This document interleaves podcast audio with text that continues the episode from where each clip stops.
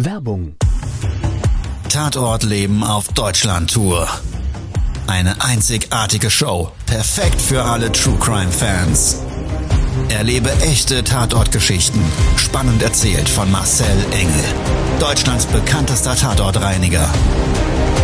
Erfahre, was Marcel von den Toten lernen konnte, bei über 15.000 Tatorten. Tatort Leben live, auch in deiner Nähe.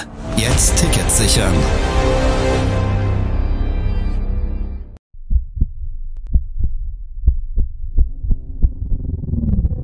Todesursache. Der Podcast mit Tatortreiniger Marcel Engel. Es wird immer mal wieder in meinem Podcast vorkommen, dass wir sehr tief in das Geschehen eintauchen. Ich werde offen darüber sprechen. Damit meine ich, dass Flüssigkeiten wie Blut als Element das kleinste Problem sein wird. Ich freue mich, wenn ich euch auf eine Gedankenreise entführen darf in meine Welt des Tatortreinigens. Todesursache. Der Podcast mit Marcel Engel. Hallo, ich freue mich riesig, dass du wieder eingeschaltet hast. Lust und Zeit hast, mit mir gemeinsam jetzt in eine Tatortreinigung einzusteigen. Du kennst bestimmt auch dieses Sprichwort. Nichts im Leben ist beständiger als die Veränderung. Ich glaube, das ist auch so ein Stück weit die Kunst im Leben, vielleicht sich auf Situationen und auf die äußeren Einflüsse im Leben ein Stück weit einzustellen, diese zu erkennen vor allen Dingen. Und ich glaube, es bringt so die Chance mit sich, dadurch ein Stück weit glücklicher, zufriedener und vielleicht sogar auch erfolgreicher zu sein. Wenn du jedoch diese Situation des Lebens nicht erkennst, kennst du vielleicht auch, ja, dann ist man ganz schnell überfordert. Man ist vor den Kopf gestoßen und findet sich in so einer Situation, dass man irgendwie nicht weiter weiß. Wenn dich so eine Situation, die du nicht erkennst, dann bei einer Tatortreinigung ja, erwischt, dann wird's bitter, dann wird's hart und dann bist du eigentlich trotzdem, dass du Profi und Experte bist, auf einmal in einer ganz anderen Welt. Der Welt des echten True Crime. Und da würde ich sagen, da steigen wir beide jetzt mal gemeinsam ein. Todesursache. Der Podcast. Der Tatort.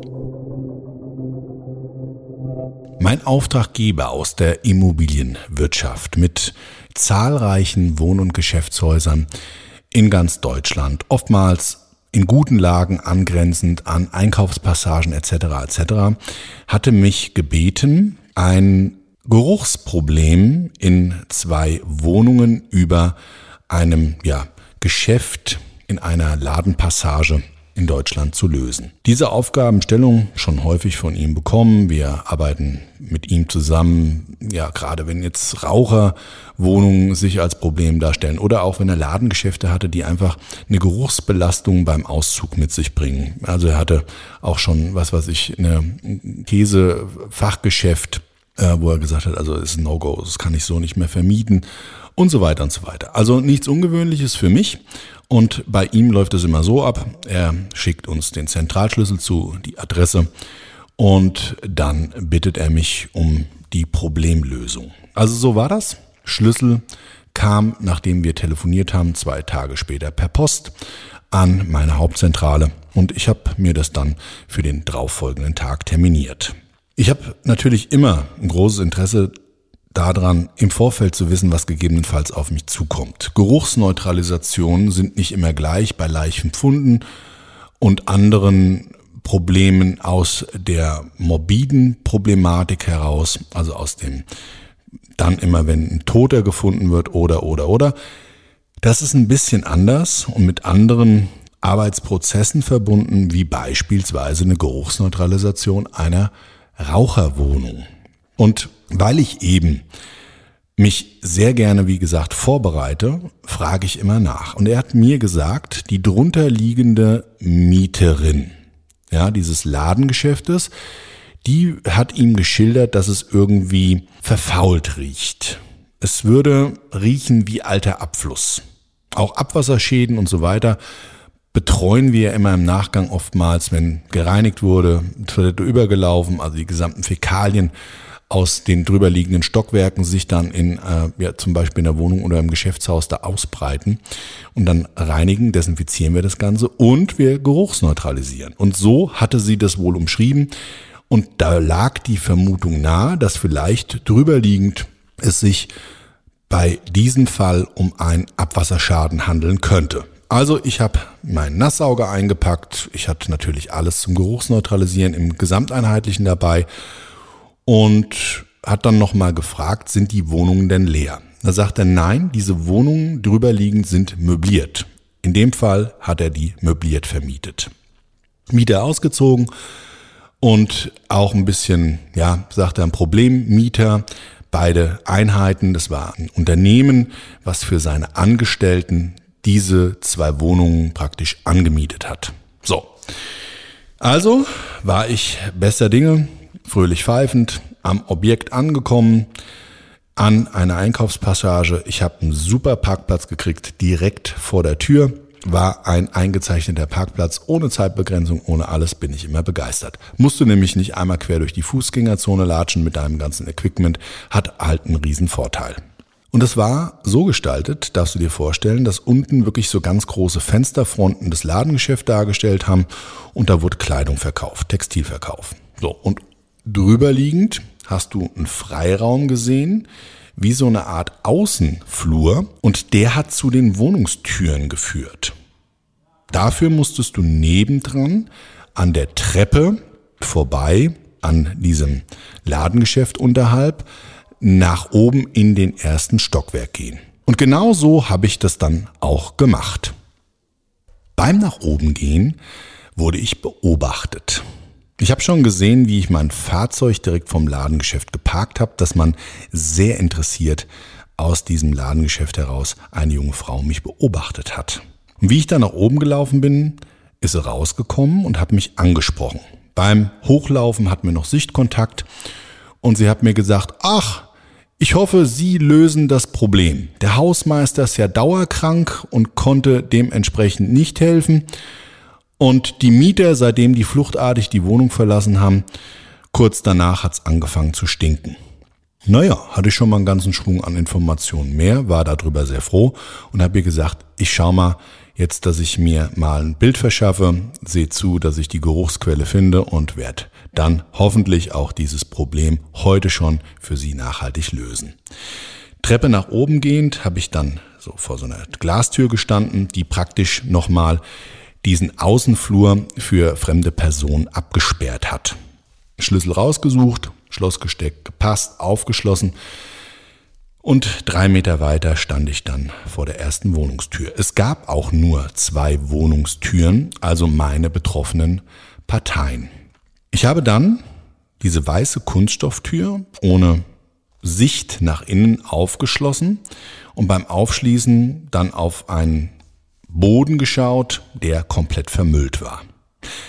Kleiner Flur, kaum Licht, die ja so ein bisschen im Background erkennbaren angrenzenden Räumlichkeiten waren alle stockdunkel. An der Seite den Lichtschalter betätigt, hat sich nichts getan. Ist nicht ungewöhnlich, gibt's immer mal wieder, bezahlt einer den Strom nicht oder wie auch immer.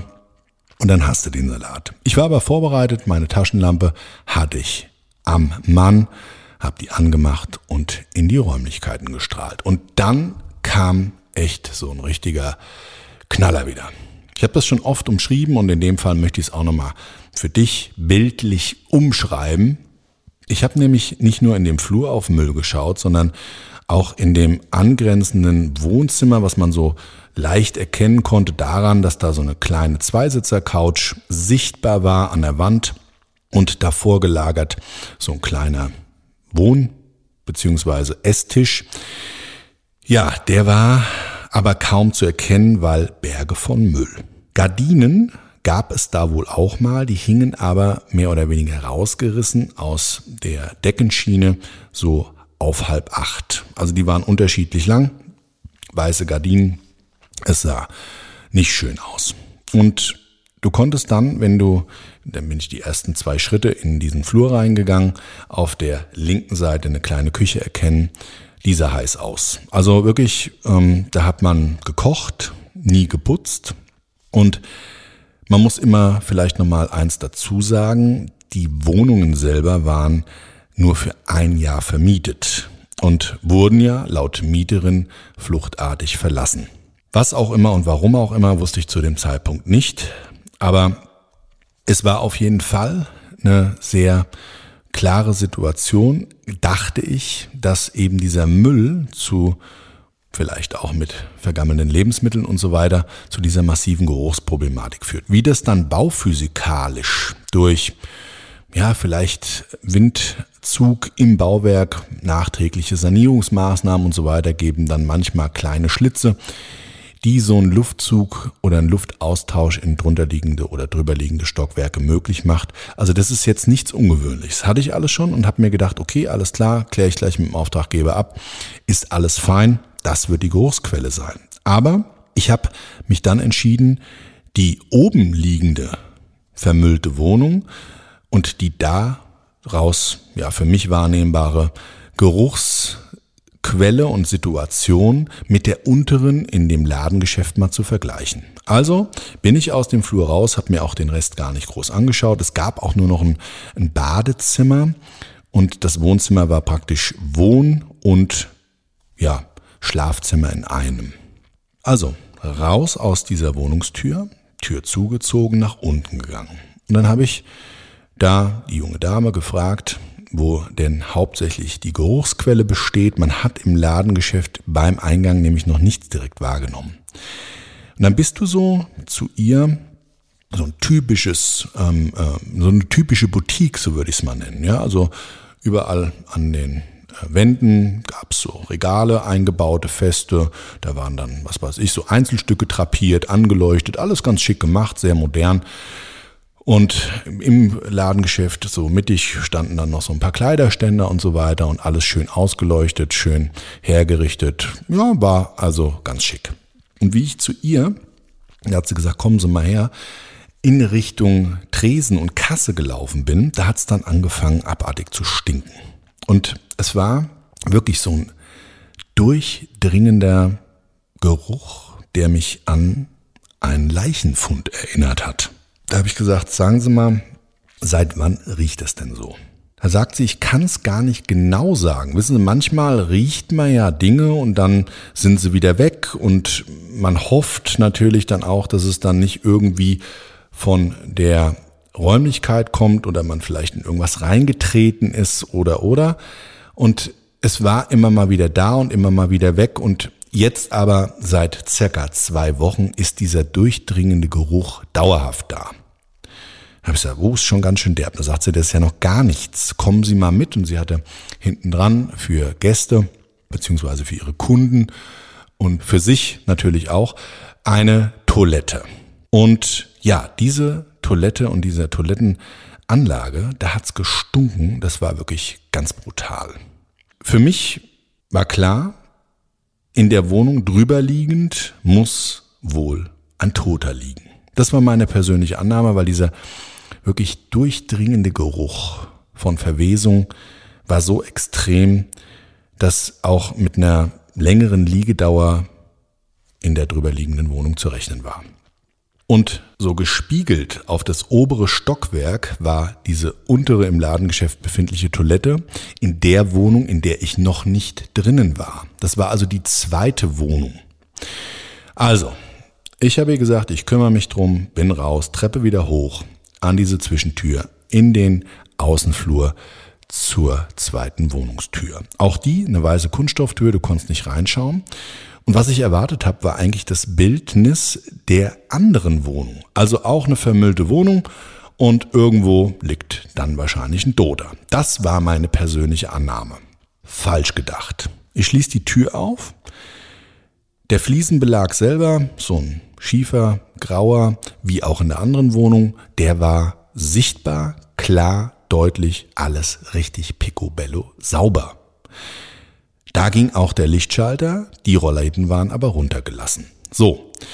Und dann habe ich erstmal in der Küche geschaut. Auch die Küche selber sah eigentlich so weit gut aus. Es standen ein paar Mülltüten rum, unten auf dem Boden und es war ja so, als würde man vielleicht die Wohnung verlassen, nachdem man was gekocht hat, gerade frisch, aber den Tag zuvor geputzt. So sah es aus, waren ein paar Teller auf dieser Arbeitsplatte zu sehen. Es war ein alter Topf, in den habe ich auch gleich reingeschaut, aber da war nur eine Spaghetti-Soße, eine ältere, mh, hm, eingetrocknet und ja, es war eigentlich sonst alles dort safe. Dann habe ich so überlegt, wo ist denn jetzt genau der Raum, in dieser Wohnung der drunterliegendes Badezimmer darstellt. Und das ist natürlich naheliegend Bad zu Bad. Also wenn gerade in solchen Objekten eine WC-Anlage irgendwo verbaut ist oder eine Küche, dann muss die auch an einen Abwasserstrang angeschlossen sein. Und da kann das oftmals, ist das zumindest so, nicht weit von entfernt sein. Weil außer die Dinger werden komplett umgebaut. Das kann man natürlich auch anders gestalten, aber die Erfahrung sagt, in der Regel kannst du drunter liegend gespiegelt direkt oben drüber das gleiche, ja, den gleichen Raum finden. In dem Fall, ja, suchte ich das Badezimmer. Und das war rechtzeitig. An der rechten Seite die Tür und ich habe dort aufgemacht und habe überhaupt nicht und überhaupt gar nichts in der Form wahrgenommen, was sich auf dieses Geruchsbild hätte stützen können. Also es war weder ein Toter zu finden, noch war es dort dreckig. Es gab nichts eigentlich außer ein alter Abfalleimer, wo sowas ja sichtbar war wie alte ja, Hygieneartikel von einer Frau, dass ich nicht wirklich definieren konnte, wo kommt dieser Gestank her.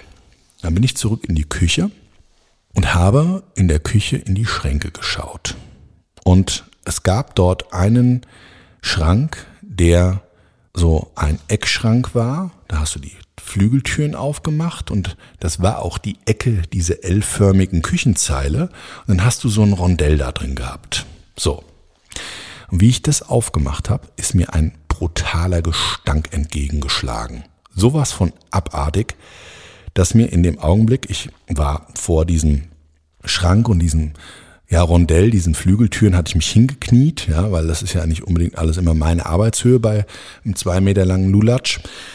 Also ich war da so gekniet, mit einem Knie auf dem Boden, das andere angewinkelt.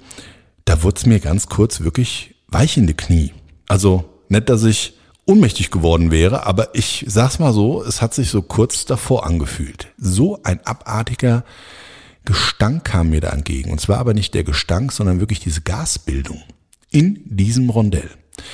Und ich weiß nicht, ob du das schon mal gesehen hast. Das sind dann so Drehelemente dort eingebaut. Oftmals stellen die Leute da ihre Töpfe rein oder Lebensmittel und können das dann eben, wenn die diese Falltüren aufmachen, können die ja diesen Platz eben optimal nutzen. Ja, bei so Eckküchen und L-Elementen ist das ziemlich häufig verbaut. Und ich habe dort lauter Tüten gesehen. Die Mülltüten haben mich vorher ein bisschen abgelenkt. Es war zwar sauber, es hat auch ein bisschen gerochen, aber wie gesagt, erst als ich diese Falltür aufgemacht habe, kam dieser abartige Gestank. Und mit meiner Taschenlampe konnte ich sehen, dass hinten an der Wand ein Rohr nach unten lief. Also meine Vermutung bestätigt, es wurde da irgendwann mal nachträglich saniert, eine Durchführung vom drunterliegenden Stockwerk in diesem WC. Die, das konnte man unten zwar nicht sehen, weil die Decke abgehängt war, ja, also bauphysikalisch verkleidet und ähm, aber das war auf jeden Fall so eine drunter runterführende Rohrleitung, die ziemlich viel um das Rohr drumherum Platz nach unten hatte. Das heißt, dieser Gestank ist gar nicht in die Wohnung umgeschlagen und hätte er vielleicht machen können über diese Falltüren, die sind ja nicht gas- oder luftdicht, aber da eben dieser Geruch wunderbar nach unten hin abziehen konnte, hat sich dadurch dieser brutale Gestank in diese drunterliegende Zwischendecke, in dieses WC praktisch verlagert. Also, Situation hat sich zumindest von der Geruchsquelle bis zu dem Punkt geklärt. Und ich habe dann diese Tüten hochgenommen. Das waren so Gefrierbeutel ja, eines namhaften Herstellers und die waren oben ja mit so einer Art Draht zugebunden. Und Jetzt sage ich es mal so, ich hatte ja vorher schon auch in den WC-Mülleimer reingeschaut, die ba Damenbinden und die OBs da entdeckt und so weiter und so weiter. Und da bin ich ja auch schmerzfrei. Ich glaube, die meisten Tatortreiniger und Tatortreinigerinnen da draußen, die kennen das, da wirst du irgendwann, bist du da halt abgestumpft. Da ekelt dich auch nichts mehr. Gut, so ein Geruch, der kann nochmal dazu führen, dass die den Boden unter den Beinen wegzieht. Aber eben ansonsten das Optische und alles, was sich da so darstellt, ist gar nicht das große Problem. Also habe ich diese Tütchen mal genommen und habe die oben auf die Arbeitsplatte gelegt. Und ach, die haben in allen möglichen Farben geschillert. Grün, blau, in dem einen oder anderen Tütchen war dann auch so ein kleiner Schimmelteppich drin. Ja, so wirklich Schimmelpilze, die sich da ausgebildet hatten. Und ich hatte aber auch ein paar Tüten, da war noch richtig Saft drin. Flüssigkeit und die waren Fleisch, rot, blutig, Farben.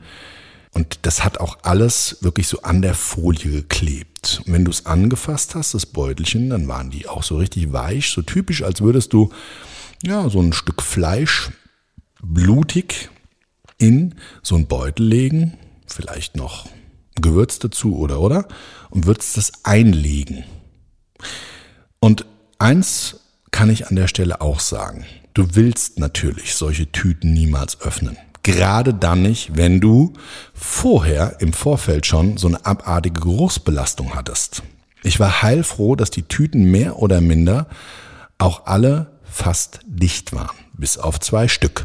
Und die waren wahrscheinlich auch maßgeblich und ausschlaggebend dafür, dass diese Geruchsproblematik so extrem war. Wie ich die nämlich rausgeholt hatte, haben sie leicht getropft, haben sich dann auch mit so einer kleinen Pfütze oben auf der Arbeitsplatte abgesetzt und die waren wirklich widerlich. Und dann habe ich natürlich, was ist man dann trotzdem neugierig, mir so überlegt, hin und her, hin und her, machst du mal eine auf oder machst du es nicht? Machst du mal eine auf oder machst du es nicht? Na, und es mag jetzt vielleicht freaky klingen, aber die Neugierde hat gesiegt, das ist menschlich und dementsprechend habe ich dann eine Tüte mit so einem Küchenmesser aus einer Schublade geöffnet.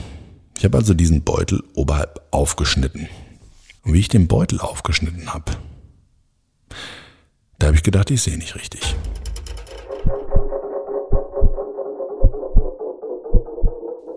Ich konnte klar und deutlich sehen, bei dieser weit geöffneten Tüte, dass das, was ich von außen nicht wirklich erkennen konnte, was vorher so dran geklebt hatte an der Tüte und durch die Flüssigkeit auch, ja, so ein bisschen das Ganze verdeckt hat, dass das ein Finger war.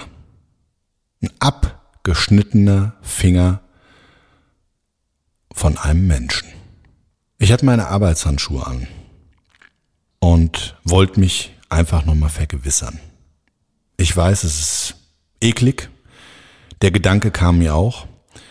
Aber irgendwie hat meine Neugierde gesiegt und dementsprechend, ich konnte einfach nicht anders. Also ich habe mit meinem Daumen und Zeigefinger den Handschuhen dieses Stück Fleisch, was sich vermeintlich für mich optisch als Finger dargestellt hat, hochgehoben. Es hat auch ein gewisses Gewicht gehabt, eine merkwürdige Konsistenz und es hat getropft. Total widerlich. Und in dem Augenblick, wo ich mir das so ein Stück weit ja vor Augen halte, dass ich da gerade einen Finger in der Hand habe, habe ich wie so eine Art Blitzschlag bekommen, reflexartig sofort losgelassen und der Finger ist nicht mehr in der Tüte gelandet, sondern so plack auf die Arbeitsplatte und kling irgendwie so abgefedert runter auf den Boden gefallen. Habe ich gedacht, oh nein, auch das noch. Also das Ding nochmal in die Hand nehmen. Und ob du es mir glaubst oder nicht, ich konnte es einfach nicht mehr. Ich habe danach verzweifelt nach einer Tüte gesucht, habe gesagt, wenn nicht, nehme ich nachher eine Riesentüte äh, aus unserem Entsorgungsbereich. Das Ding fasse ich nicht nochmal an, ohne dass ich noch was zusätzlich drumherum habe. Ja, und dann stand ich da. Also es war eine extrem merkwürdige Situation. Ein Feuerwerk der Emotionen und der Erklärungen, die ich mir geben wollte. Die innere Kommunikation, die ist wie so ein Rennpferd auf einer Rennbahn mit mir durchgegangen. Ich habe die unglaublichsten Szenarien innerhalb von Bruchteilen von Sekunden mir ausgedacht, was da vielleicht passiert ist oder warum dieser Finger in dieser Scheißtüte lag. Die Wohnung nebendran vermüllt, vielleicht haben sie da beide gewohnt und da, was auch immer da abgelaufen sein mag, eine Entführung, Finger abgeschnitten und so weiter und so weiter. Also ich hatte wirklich ganz, ganz, ganz viele Impulse, die sich für mich so ergeben haben. Und ich war so ein bisschen wirklich geschockt. Richtig geschockt. Ja. Ich konnte es gar nicht glauben, was da gerade passiert. Und ich glaube, das sind so auch die Situationen, die uns manchmal im normalen Leben einholen, wo man so denkt, das kann doch jetzt alles nicht wahr sein. Und du bist dann überfordert. Ja, und dann musst du dich auf diese veränderte Situation einstellen. In dem Fall habe ich dafür aber wirklich ein paar Minuten gebraucht. Ich bin gar nicht erstmal auf die Idee gekommen, die Polizei zu rufen oder so, was ja eigentlich in der Situation das Normalste der Welt gewesen wäre. Aber ich war irgendwie wie geflasht und bin erstmal wieder rüber in die andere vermüllte Wohnung und wie so, ja, ich sag jetzt mal, zickzack gelaufen. Zwischen diesen zwei Wohnungen nochmal hin und her, hin und her und hab gedacht, das kann doch jetzt alles nicht wahr sein.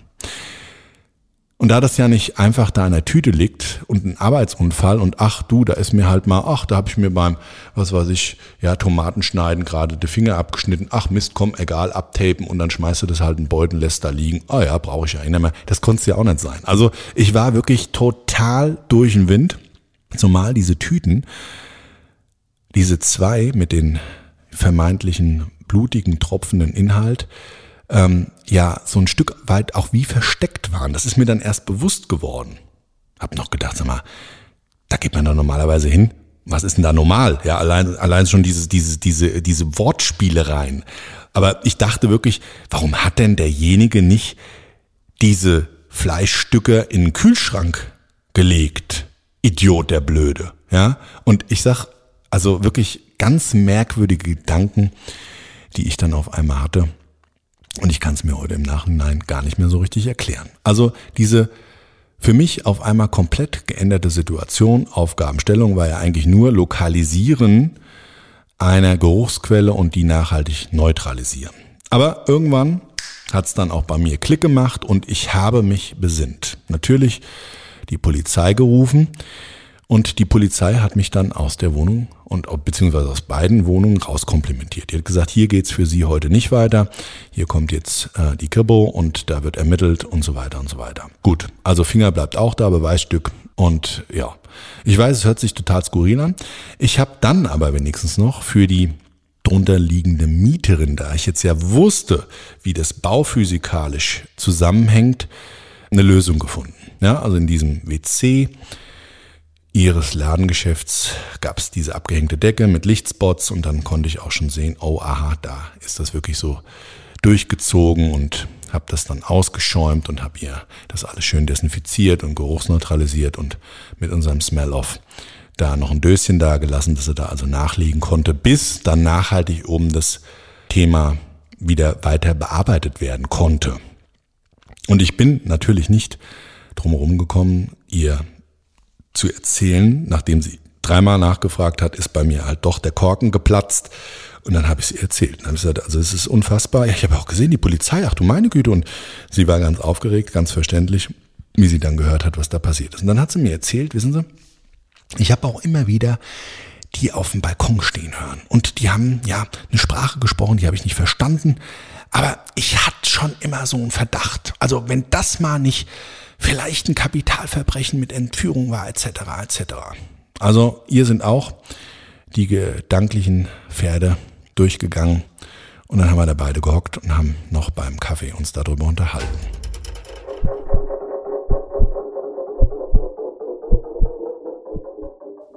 Jetzt kommt dann leider das, was du nicht hören willst, nämlich die Auflösung, weil es gibt keine. Ich weiß, ganz krass, wir durften nach Wochen wieder in die Wohnung rein. Und ich habe bei diesem Auftrag auch gegoogelt, die Tageszeitung gelesen. Ich habe sie später unten gefragt. Und es ist einfach nicht bekannt geworden für uns außenstehend, was da oben wirklich passiert ist und warum dieser Finger in dieser Tüte war und ich habe auch nie erfahren, was das andere Fleischartige in der zweiten Tüte war. Ist jetzt ein bisschen ätzend. Ich weiß, ich hasse selber auch so Filme oder so Bücher, wo du kein Ende kriegst, was du in irgendeiner Form, ja, dann für dich setzen kannst, aha, habe ich mir gedacht oder doch anders ausgegangen wie vermutet. Total ätzend. Ich muss dich leider mit diesem Tatorterlebnis jetzt komplett alleine lassen. Es tut mir schrecklich leid, ich wollte es aber trotzdem mit dir teilen, weil es einfach ein sehr skurriler Fall war und für mich so die Situation im Leben aufgezeigt hat. Du musst dich im Leben wirklich auf Veränderungen einstellen in deinem normalen, in deinem Berufsleben, in deinem Privatleben, in allen Situationen. Nichts ist stetiger und beständiger wie die Veränderung und wir müssen uns diesen anpassen, um dann eben, glaube ich, die richtigen Entscheidungen im Leben zu treffen. That's it, das war's. I'm so sorry, dass ich hier mit dir gemeinsam jetzt nicht diese Auflösung teilen kann, aber jetzt bist du wahrscheinlich genauso verzweifelt wie ich Vielleicht findest du ja noch was zu diesem Fall im Internet. Es wäre schön, wenn du was findest, dass du das mit mir und der Community teilst. Das war's für heute. Ich würde mich sehr freuen, wenn du das nächste Mal wieder dabei bist. Möchtest du mich mal bei meinen extremsten und skurrilsten Fällen live erleben mit unzensiertem Videomaterial, mit den Geschichten des Lebens vor dem Tod und einer ganz spannenden Reise, einer gemeinsamen zu einem Perspektivwechsel in andere Leben mit vielleicht einem Dazugewinn, der unser gemeinsames Leben dann für immer verändern könnte, dann sei doch sehr, sehr gerne dabei.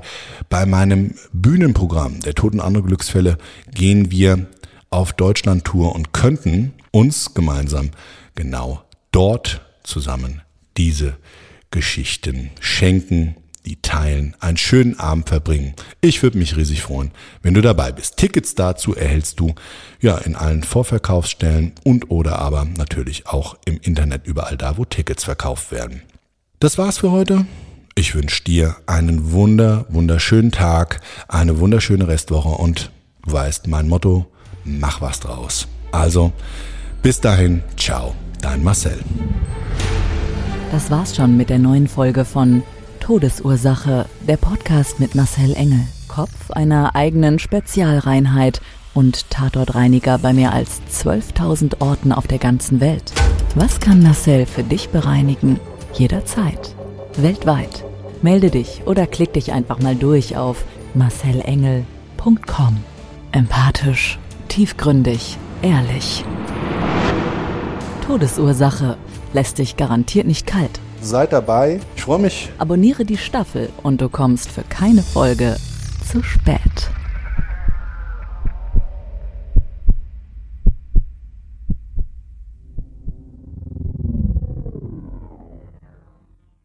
Mobbing findet überall statt. In der Schule, am Arbeitsplatz, innerhalb der Familie und im Internet. Erfahren Sie in dem Kompaktbuch Ausgemobbt, wie Sie sich gegen Mobbing wehren und künftig vermeiden, zum Mobbing-Opfer zu werden. Ausgemobbt von Marcel Engel und Martin Zowak, überall im Buchhandel.